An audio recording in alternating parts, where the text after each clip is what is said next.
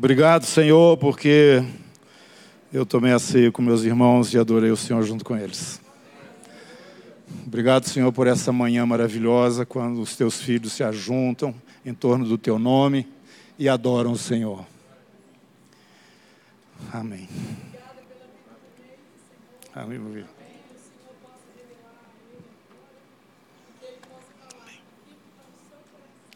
Amém. Amém. Irmãos, vamos abrir a Bíblia no livro de Ezequiel, capítulo 14, verso 14.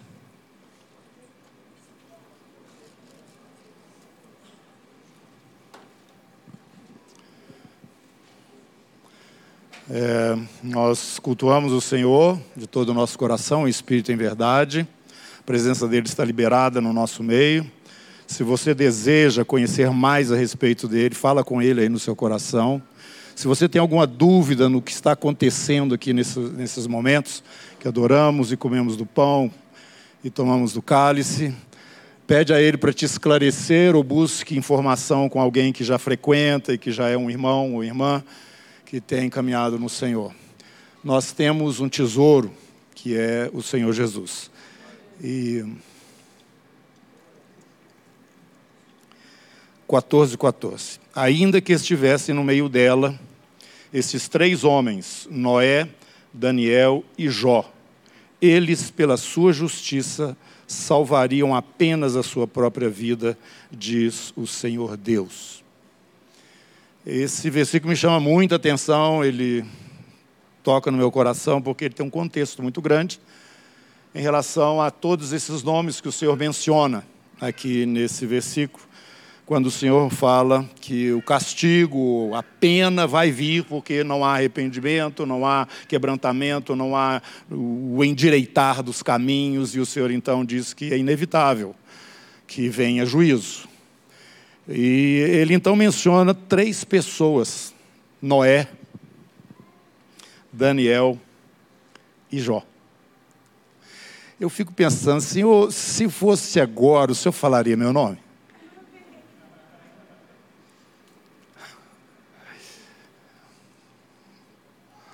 Irmãos, nós conhecemos os que leem a Bíblia. Quem foi Noé?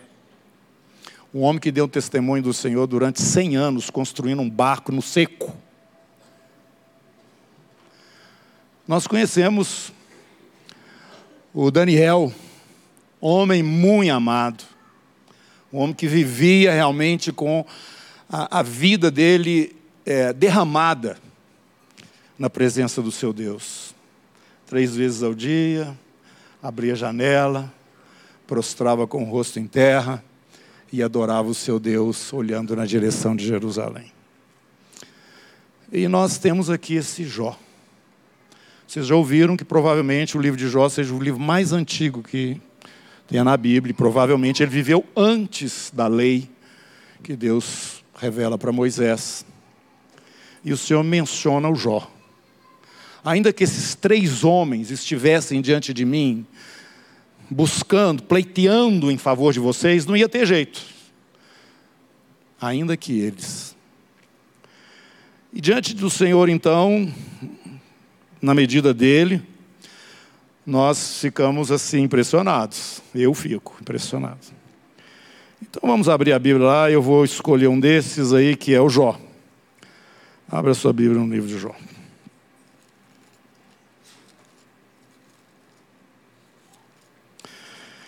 Esse homem, segundo a, aquilo que o próprio Deus fala né, a respeito dele,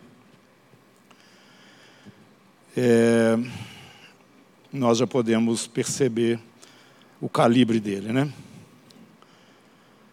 Havia um homem na terra de Uz, cujo nome era Jó, homem, capítulo 1, verso 1.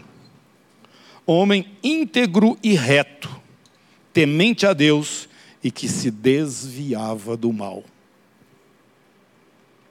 Aí fala que ele tinha muitas coisas. E essas coisas vinham também em decorrência da integridade dele. É o que a palavra de Deus fala, que o homem semeia, ele colhe. Ele estava colhendo.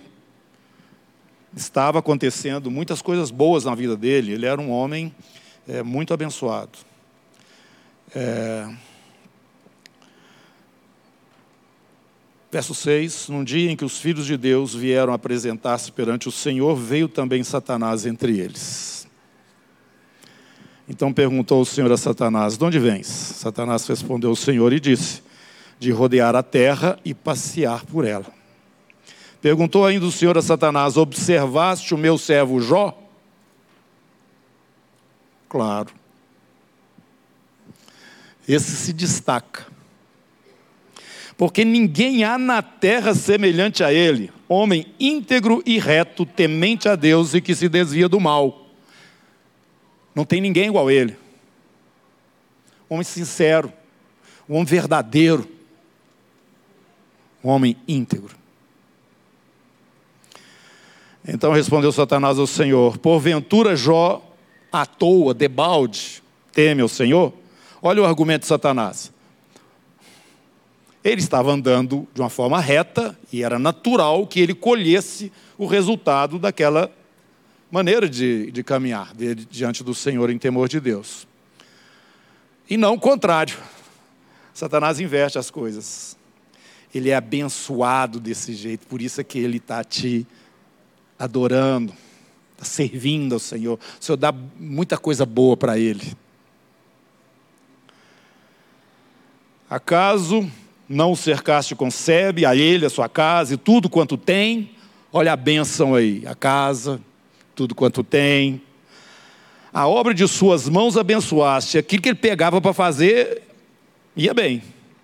E os seus bens se multiplicaram na terra.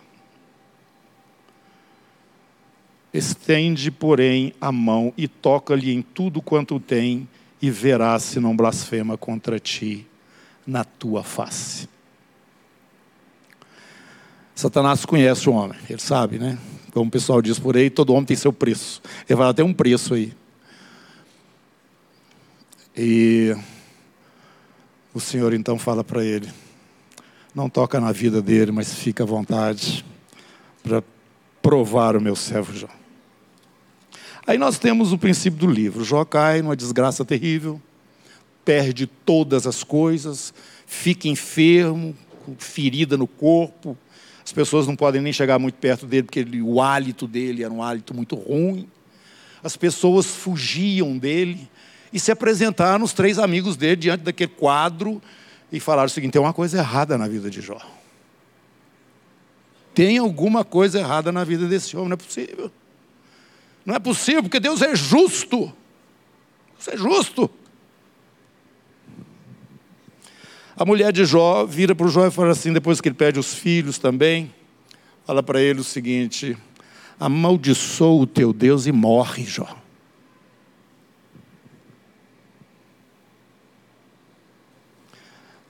Aquele homem virou para a mulher dele e falou: Não, eu tenho recebido o bem, e agora, na hora da minha provação, eu vou amaldiçoar o Senhor?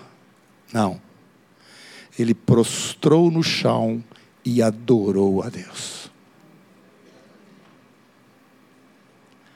Nessa hora eu fico imaginando o mundo espiritual, os anjos, os demônios, Satanás que estava dentro daquela situação e provocando tudo aquilo, ele já começou a ficar inquieto. O que, que é isso? Já caiu o meu argumento de que, porque está tudo bonitinho na vida daquela pessoa, ela então vai servir a Deus. Se eu tirar aquelas coisas, essa pessoa não, opa, peraí, não é bem assim não. Não é bem assim. Então os três amigos de Jó se apresentam para ele e começam, baseado nesta premissa de que Deus é justo e que Deus não vai permitir que o justo sofra. Obviamente, o Jó não era justo. A gente pensava que era. No capítulo 11, o Zofar fala, um deles chamava Zofar e disse: Respondeu Zofar, o Naamatita, porventura não se dará resposta a esse palavrório? Ele dizia palavrório as reclamações que Jó estava fazendo, porque ele não estava entendendo o que estava acontecendo na vida dele. O amigo dele fala: Caso tem razão o tagarela, será o caso de as tuas parolas fazerem calar os homens e zombarás tu, sem que ninguém te envergonhe? Pois dizes: A minha doutrina é pura e eu sou limpo aos teus olhos. Ó, oh, falasse Deus e abrisse os seus lábios contra ti e te revelasse os segredos da sabedoria, da verdadeira sabedoria, que é multiforme, sabe por quanto, portanto, que Deus permite seja esquecida parte da tua iniquidade. Mais um pouco adiante, nós vamos ver o outro falando, o outro amigo de Jó. O Elifaz, capítulo 22, versículo 21 ele fala para o Jó: reconcilia-te, pois, com ele e tem paz, com Deus, né? e tem paz. E assim te sobrevirá o bem. Aceita, peço-te a instrução que profere, que, que profere e põe as suas palavras no teu coração. Se te converteres ao Todo-Poderoso, serás restabelecido. Se afastares a injustiça da tua tenda e deitares ao pó o ouro, o ouro de Ofir entre pedras dos ribeiros, então o Todo-Poderoso será o teu ouro, a tua prata escolhida. Deleitar-se-á, pois, o Todo-Poderoso, e levantarás o rosto para Deus, orarás a Ele, e Ele te ouvirá, pagarás teus votos, para que protejas, se projetas, desculpa, se projetas alguma coisa, ela te sairá bem, aí vai o Ele faz também em cima dessa conclusão. Jó está escondendo alguma coisa ele fez alguma coisa muito ruim, ou muitas coisas. E o terceiro amigo dele, Bildad, capítulo 25, também fala. E respondeu Bildad, o suíta: A Deus pertence o domínio e o poder, ele faz reinar a paz nas alturas celestes. Acaso tem número os seus exércitos e sobre quem não se levanta a sua luz? Como, pois, seria justo o homem perante Deus, e como seria puro aquele que nasce de mulher? Eis que até a lua não tem brilho e as estrelas, estrelas não são puras aos olhos dele. Quanto menos o homem que é gusano e o filho do homem que é verme.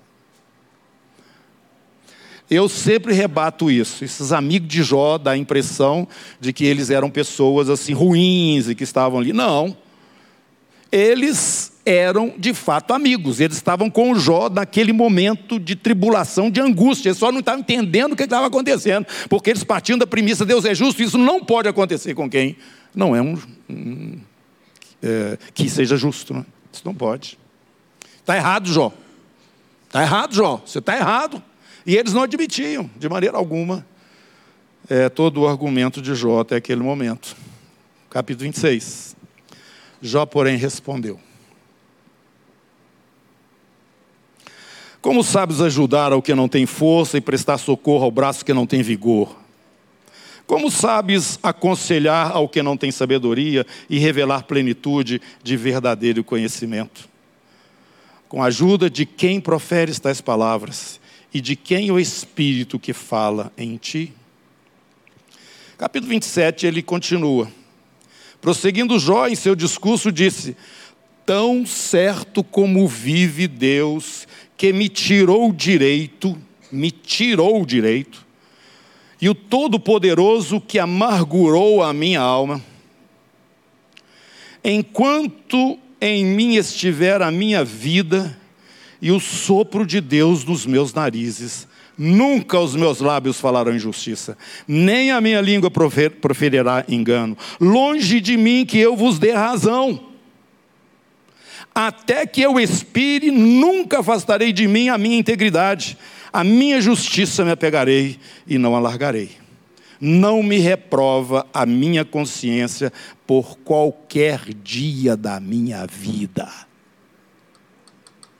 Daí vocês já podem ter a conclusão que se isso estivesse acontecendo hoje, aquela história lá de Ezequiel, o meu nome não ia estar lá.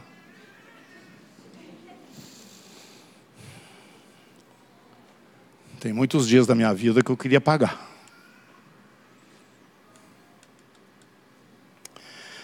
Mas esse homem, é daqui que Salomão tira muita instrução de sabedoria, viu? E uma delas é esta. Salomão escreve, fala, fala o seguinte: o justo é intrépido como o leão. Por que, que ele é intrépido? Porque ele está sobre a verdade e ele não vacila. Já falou: não, não, não estou vendo. E eu não vou aceitar a acusação. O Senhor tirou o meu direito. O Senhor, eu não falo Satanás hora nenhuma. Eu tenho um Deus, eu trato é com Ele. Aleluia, aleluia. Deus me tirou o direito, Ele se levantou contra mim. Quem dera eu pudesse é, ir embora. E Ele fala no capítulo. É, deixa eu ver que acho que é 9. Isso, capítulo 9, versículo 33. Antes do 33. Versículo 32 até o 35. Porque ele, Deus, não é homem como eu, a quem eu responda, vindo juntamente a juízo num tribunal, não há entre nós árbitro que ponha a mão sobre nós ambos. Tire ele a sua vara de cima de mim, e não me amedronte o seu terror. Então falarei sem o temer, do contrário, não estaria em mim. Olha a segurança desse homem, gente. E no mundo espiritual, essas coisas bombando. Bombando. Era nas redes sociais do mundo espiritual, era o único assunto que tinha. Jó. Que isso, gente? Que isso?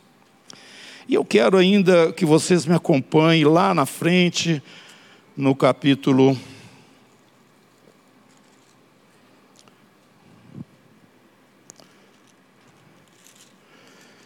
Ah, Jó, Jó. 31. Eu vou ler esse capítulo, viu, irmãos? E eu gostaria que você prestasse atenção. Aqui a gente, eu, não é alguma coisa é, didática, dizem, né? A gente ficar lendo muito texto na hora da exposição, da hora da pregação. Tá? Mas aqui nós pensamos o contrário, pelo menos eu. Você tem que ler Bíblia, você tem que comer Bíblia, você tem que entender Bíblia, você tem que ver onde está escrito. De onde vem a nossa segurança? A nossa segurança vem da verdade. E quem que é a verdade? É o Logos, é o Verbo.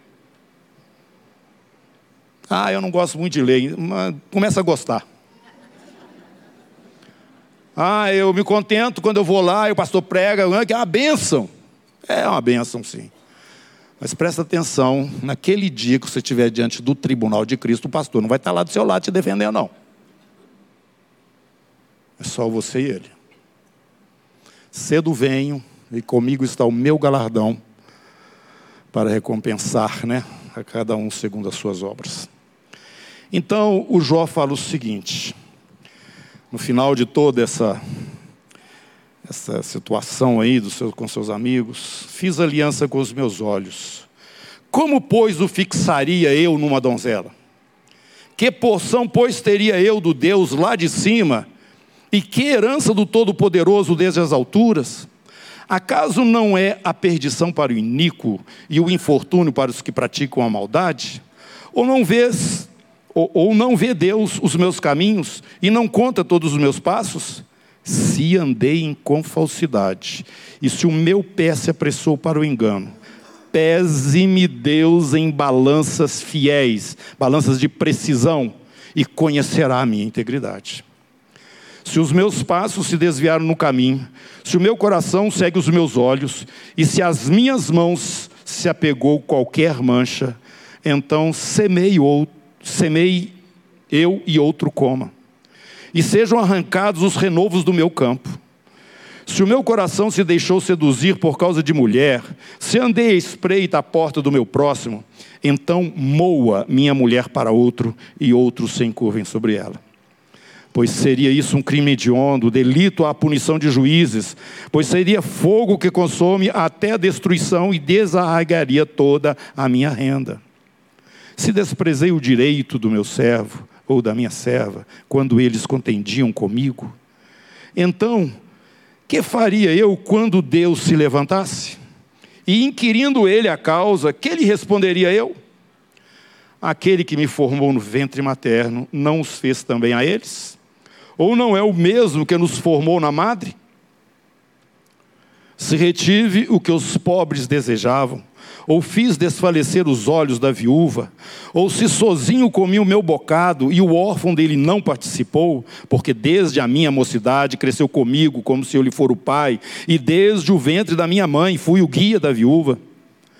Se alguém vi perecer por falta de roupa, e ao necessitado por não ter coberta, se os meus lombos, se os seus lombos não me abençoaram, se ele não se aquentava com a lã dos meus cordeiros, se eu levantei a mão contra o órfão, por me ver apoiado pelos juízes da porta, então caia a minha omoplata do meu ombro e seja arrancado o meu braço da articulação.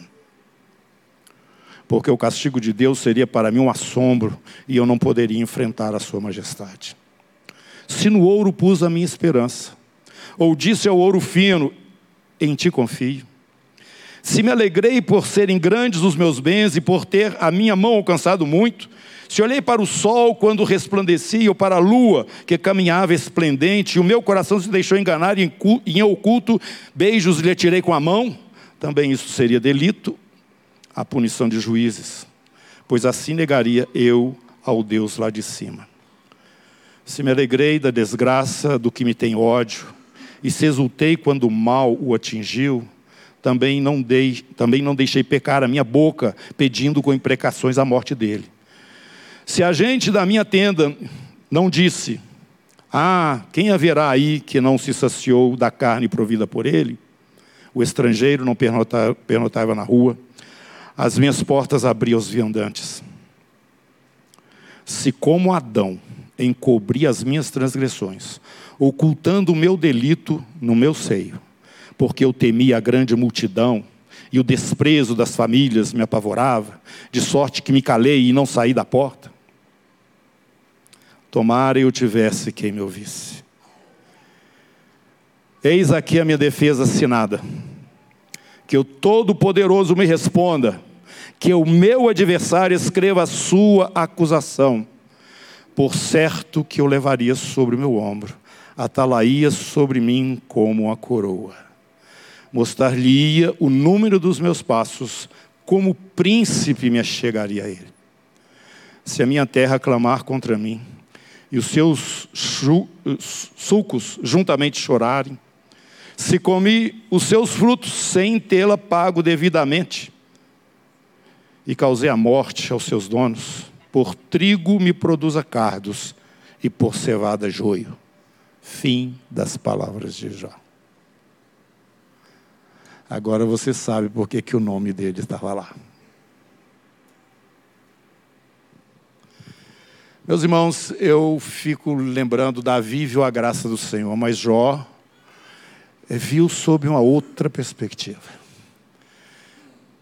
Ele andando em justiça, vendo, entre aspas, a injustiça acontecendo com ele. Ele só podia se reportar ao seu Deus. Que você seja assim, eu também. Não fico fugindo da situação, não. Como é que você está andando? Você está andando na presença do Senhor em integridade? Você é um homem ou mulher que é o mesmo em todos os lugares onde você vai? Você é uma pessoa que não mente para os outros nem para si mesmo? Você enfrenta a vergonha reconhecendo o seu erro? Esse homem era diferenciado eu admiro Jó profundamente. Então, o Senhor se apresenta. Nós sabemos a história. No final dessa situação toda, Deus se apresenta. Eu quero dizer uma coisa para vocês. Se você buscar o Senhor de todo o seu coração, se você, ainda que imperfeito, não na altura de Jó, se reconheça diante de Deus e você quer realmente ter esse relacionamento com Ele íntimo, que nós chamamos de pai para filho, porque Jesus falou: vocês vão orar o vosso pai, o meu pai, o vosso pai. Se você quer, você precisa se expressar a partir da sinceridade mais profunda do seu coração. Não dá um gritinho lá, oh Deus, e sai para comprar pão na padaria, não. E aqui eu quero fazer uma observação para os irmãos com relação ao jejum. Foi falado aqui quarta-feira, esse jejum. Você, esse jejum, já, o Marley já explicou, se você tem alguma dificuldade, alguma situação que é, impossibilita, você pode jejuar a si mesmo. Por quê? Porque o jejum não é sacrifício, não. Não é, eu consegui jejuar 5, 10, agora Deus vai me responder, porque eu já consegui fazer 11 dias de jejum. Agora, qualquer coisa que eu falar lá para o Senhor vai acontecer. Para de pensar nessa bobagem. Jejum é restrição de alimento. Você restringe. Se você não pode restringir tudo, começa. Ah, eu nunca jejuei. Começa. Agora está sendo até aconselhado fazer jejum aí, a saúde, né? Começa. Você tem que estar tá ligado na questão sua com o Senhor. E a fome, a falta do alimento te leva para isso. Por que, que eu estou assim? Eu vou comer um negócio aqui. Não, não, não vou não. Não vou por quê? Porque tem uma causa que está pendente. E eu estou vigiando. Entendeu, irmão? Então não é o tanto de tempo em si, não é, é, é, poder comer umas coisas e não poder comer outras, é restrição alimentar. E você entrando numa restrição alimentar, o seu corpo vai pedir o alimento. E quando ele pedir o alimento, ele vai estar tá te chamando a atenção: olha, tem uma causa aqui. Você vai orar, você vai buscar do Senhor, você vai entrar na presença dele. Entendeu, irmãos? Sem sacrifício. Não entra nessa de jejum de sacrifício e nem querer, agora eu vou fazer 40 dias de jejum, porque Jesus jejuará, e agora eu vou começar, igual, igual academia. Isso não funciona, não. Isso não funciona. Você não força Deus a fazer nada. O Jó aprendeu isso. Nem a justiça plena dele tinha alguma coisa mais. Davi viu a graça, tua graça é melhor do que a vida. Senhor, se, eu, se o Senhor quisesse meu sacrifício, eu tinha um monte de carneiro, boi, podia oferecer tudo ao Senhor, mas não, não, não resolve. Aqui dentro não resolve. O Senhor não despreza um coração contrito e quebrantado, ó Deus. Ele começa a ver então que a graça é melhor do que a vida, porque vida sem a graça é uma desgraça. E Jó estava clamando: entre eu e o Senhor não tem ninguém. Como é que eu posso reagir nessa situação? O Senhor é justo, mas existe uma injustiça pendente entre nós. O que, que, é isso? O que, que, é isso? Meus irmãos, Jó não viu nada do que nós vemos hoje. Hoje nós sabemos quem é que veio e colocou a mão no Pai e colocou a mão nesse pecador desamparado. Jesus. Ele estava clamando, ele precisa vir. Tem que ter alguém entre eu e o Senhor, porque essa situação é uma situação que não tem solução. Como que é isso, Deus? E na plenitude dos tempos, o Senhor então revela o seu filho. Está aí o caminho, a verdade e a vida. Ninguém vem a mim a não ser por Ele. Aleluia, glória a Jesus. Não assustei ninguém, né? Mas expresse este reconhecimento diante do Senhor. Agora, Deus está grudado em você pelo Espírito dele que veio habitar. Você escutou isso aqui na hora da ceia. Nós somos santuário do Espírito Santo de Deus. Irmão Jó não via nada disso. Ele estava numa profunda, num profundo desespero. Agora você vai lá para Isaías, capítulo 50.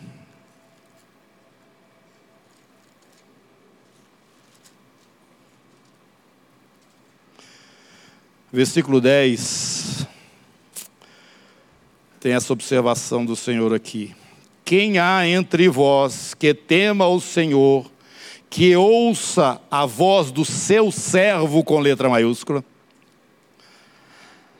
Aquele que andou em trevas sem nenhuma luz.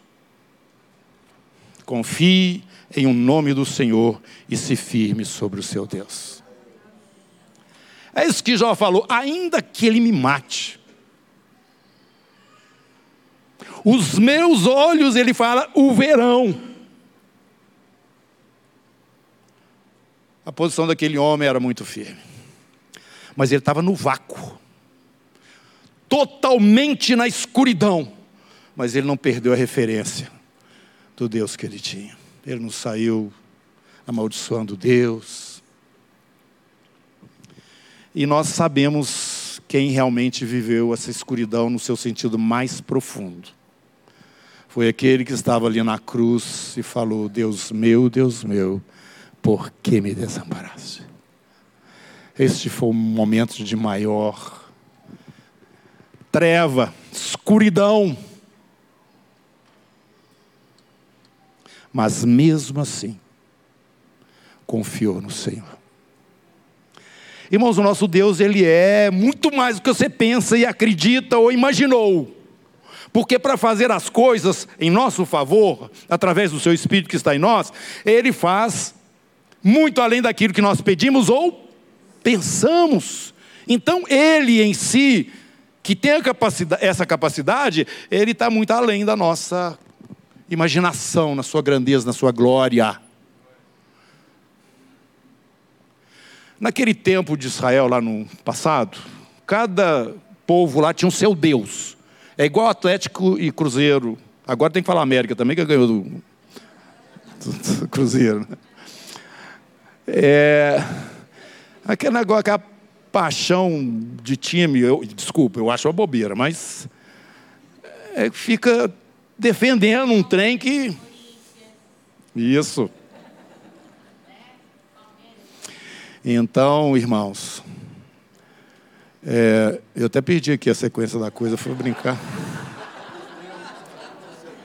Hã? Ah, o Deus, cada um tinha seu Deus, isso mesmo.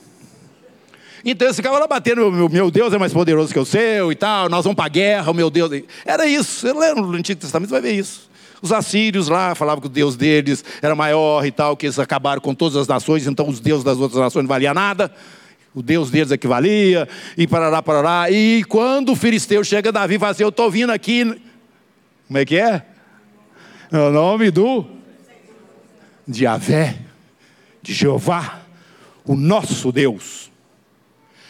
Amado irmão, eu, eu tenho há muito tempo insistido nesse ponto.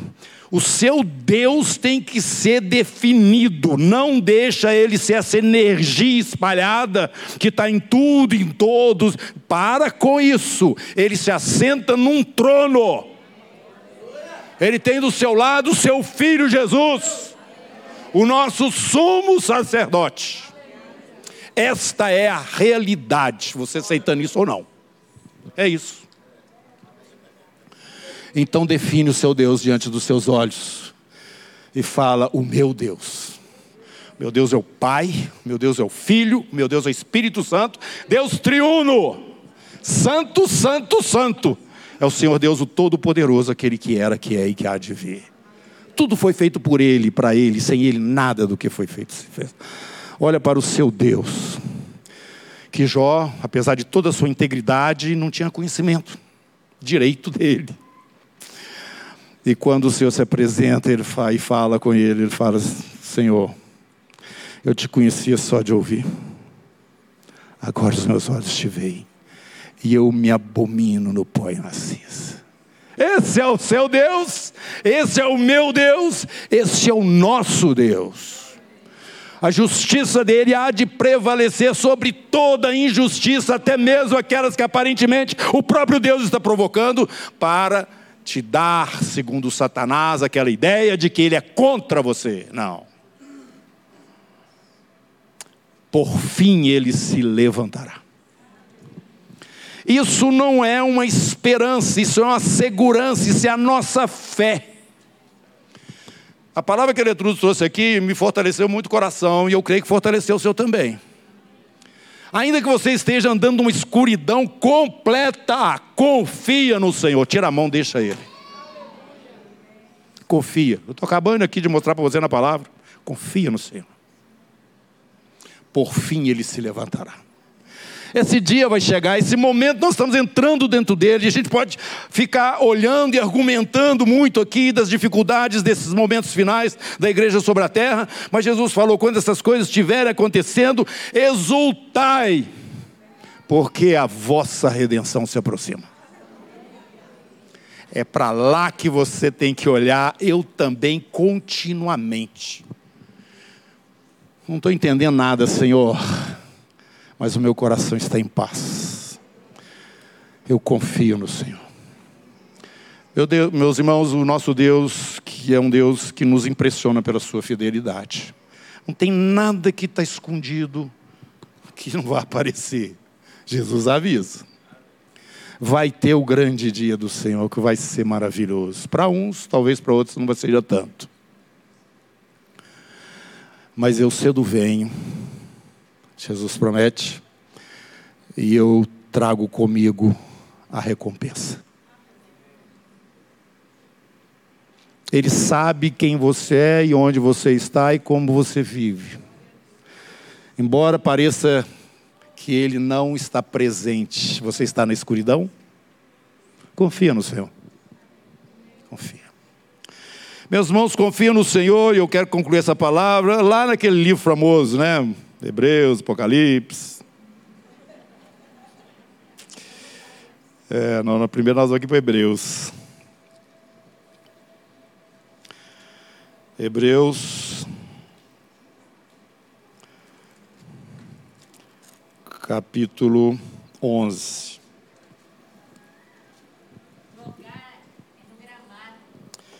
Nós temos aí do verso 30 até o verso 40 a exposição de vidas de pessoas, né? Antes mesmo, logo no princípio do, do capítulo 11, já vem uma relação chamando, chamados os heróis da fé, e são mencionados os, os nomes daquelas pessoas que viveram no Antigo Testamento, os profetas e vários outros, mostrando que todos eles prevaleceram pela fé. Entre eles nós temos esse irmão maravilhoso, o Jó. Eu quero que você preste atenção nisso. Preste atenção no poder de Deus, na ação de Deus, no programa de Deus, no projeto de Deus. Jó não entendia nada, mas ele creu. Estava tudo escuro, mas ele creu. E versículo 39, então, do verso do capítulo 11 fala o seguinte: Ora, todos esses, toda essa relação de nomes, né, obtiveram bom testemunho por sua fé Isso mesmo, lê de novo. Ora, todos esses que obtiveram bom testemunho por sua fé, não obtiveram, contudo, a concretização da promessa. O J está salvo? Tá. E vários outros. Essa relação aí toda aí. Independente de ter vindo antes de Jesus, porque eles eram homens tementes a Deus. Mas Está alguma coisa faltando para eles, essa turma toda. O Moisés, gente, fala um nome aí da, do, do Antigo Testamento que você admira. Abraão. Quem? Davi. Elias. Essa turma toda está te esperando. Não, acorda aí, presta atenção. Essa turma toda não pode colocar a mão na herança que eles têm de Deus enquanto eu não chegar lá. Presta atenção. Todos esses que obtiveram bom testemunho por sua fé, não obtiveram, contudo, a concretização da promessa, por haver Deus provido coisa superior a nosso respeito. Parece absurdo, né? Puxa, o Jó está me esperando. tá. Para que eles, sem nós, não fossem aperfeiçoados. Essa é a multidão de testemunhas que está olhando para a gente, torcendo. Portanto, capítulo 12, verso 1, portanto, também vós, visto que temos a rodear-nos tão grande nuvem de testemunhas, desembaraçando, desembaraçemos de todo o peso do pecado que tenazmente nos assedia. Olha, gente, essa turma está esperando a gente. Tem um prêmio para nós. O nosso Deus é fiel. Olha para lá. para de ficar dando muita atenção nas coisas que estão acontecendo aqui, porque realmente está uma escuridão. E a Bíblia fala que nesses dias estaria vindo uma escuridão sobre a terra, mas sobre Israel, tá? Está começando a brilhar. Não sei se vocês estão vendo. Está começando a brilhar. E esta é a realidade da igreja. Nós somos a luz do mundo e o sol da terra. Quanto mais escuro, mais visível é a luz, não é mesmo? A parte mais escura né, da noite, quando começa a vir a alvorada, as trevas vão correndo. O sol vai chegando e desaparecendo tudo. A luz chega. Eu queria então realçar isso para você que está vivendo a sua luta particular. Você está vivendo a sua situação particular. Você não é um Jó em integridade naturalmente. É, eu creio que não. Mas o sangue de Jesus, seu Filho, te purifica de todo pecado. O pecado não terá mais domínio sobre vós. Vocês não estão debaixo da lei, vocês estão debaixo da graça. Se você for íntegro realmente diante do Senhor, você vai reconhecer as suas faltas e vai abrir o seu coração diante dele e a graça dele vai te inundar. Não existe condenação para aqueles que estão em Cristo Jesus. Se você quiser ficar debaixo dela, você fica, problema é seu. Mas a palavra de Deus nos ensina que o diabo já não tem mais som de agarrar. Ele usava a lei para pegar as pessoas, agora ela não funciona mais. Jesus encravou na cruz todo escrito de dívida. Dá um aleluia alto aí, gente. Aleluia! Estou. Esta é a nossa realidade. Nós não somos um Jó, não somos um Davi, não somos um Elias, não somos grande coisa, não. Mas Jesus desceu do céu e buscou a gente e falou para essa turma toda: espera até que estes, meu corpo, minha igreja, a minha noiva, esteja completa aí então todos serão abençoados diante do Senhor. Vi uma multidão de todos os povos, tribos, línguas e nações, com palmas nas mãos, vestindo vestes brancas, lavadas no sangue do Cordeiro, diante do trono e adoravam ao Senhor. Irmãos, eu estou falando, eu falo sempre para o senhor, não, não põe ninguém no meu lugar aí não, hein? Deixa meu lugar quieto aí. Eu vou chegar lá, em nome de Jesus. Você tem alvo, você tem expectativa. Você tem um Deus poderoso que é o seu Pai. E Ele não falha, Ele não deixa de fechar as contas todas. Então, quebrando seu coração diante do Senhor, não se, se atrapalhe porque você não está entendendo, porque está muito escuro. Confia no Senhor e espera nele. Agora eu vou terminar mesmo, vou ler um salmo aqui, que é o Salmo 37, alguns versos dele, porque o Senhor tem acalmado meu espírito lendo esse esse salmo.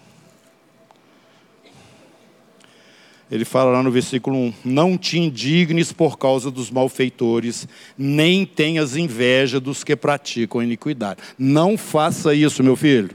Não fique indignado com os malfeitores, nem com, tenha inveja, né? Porque dos praticam iniquidade, no sentido de que está dando tudo certo para eles. Não, para com isso. Verso 3: Confia no Senhor, confia nele e faz o bem. Mora na terra, sei onde você já está, e coma sempre a verdade. Antes da verdade. Agrada-te do Senhor, tenha prazer nele.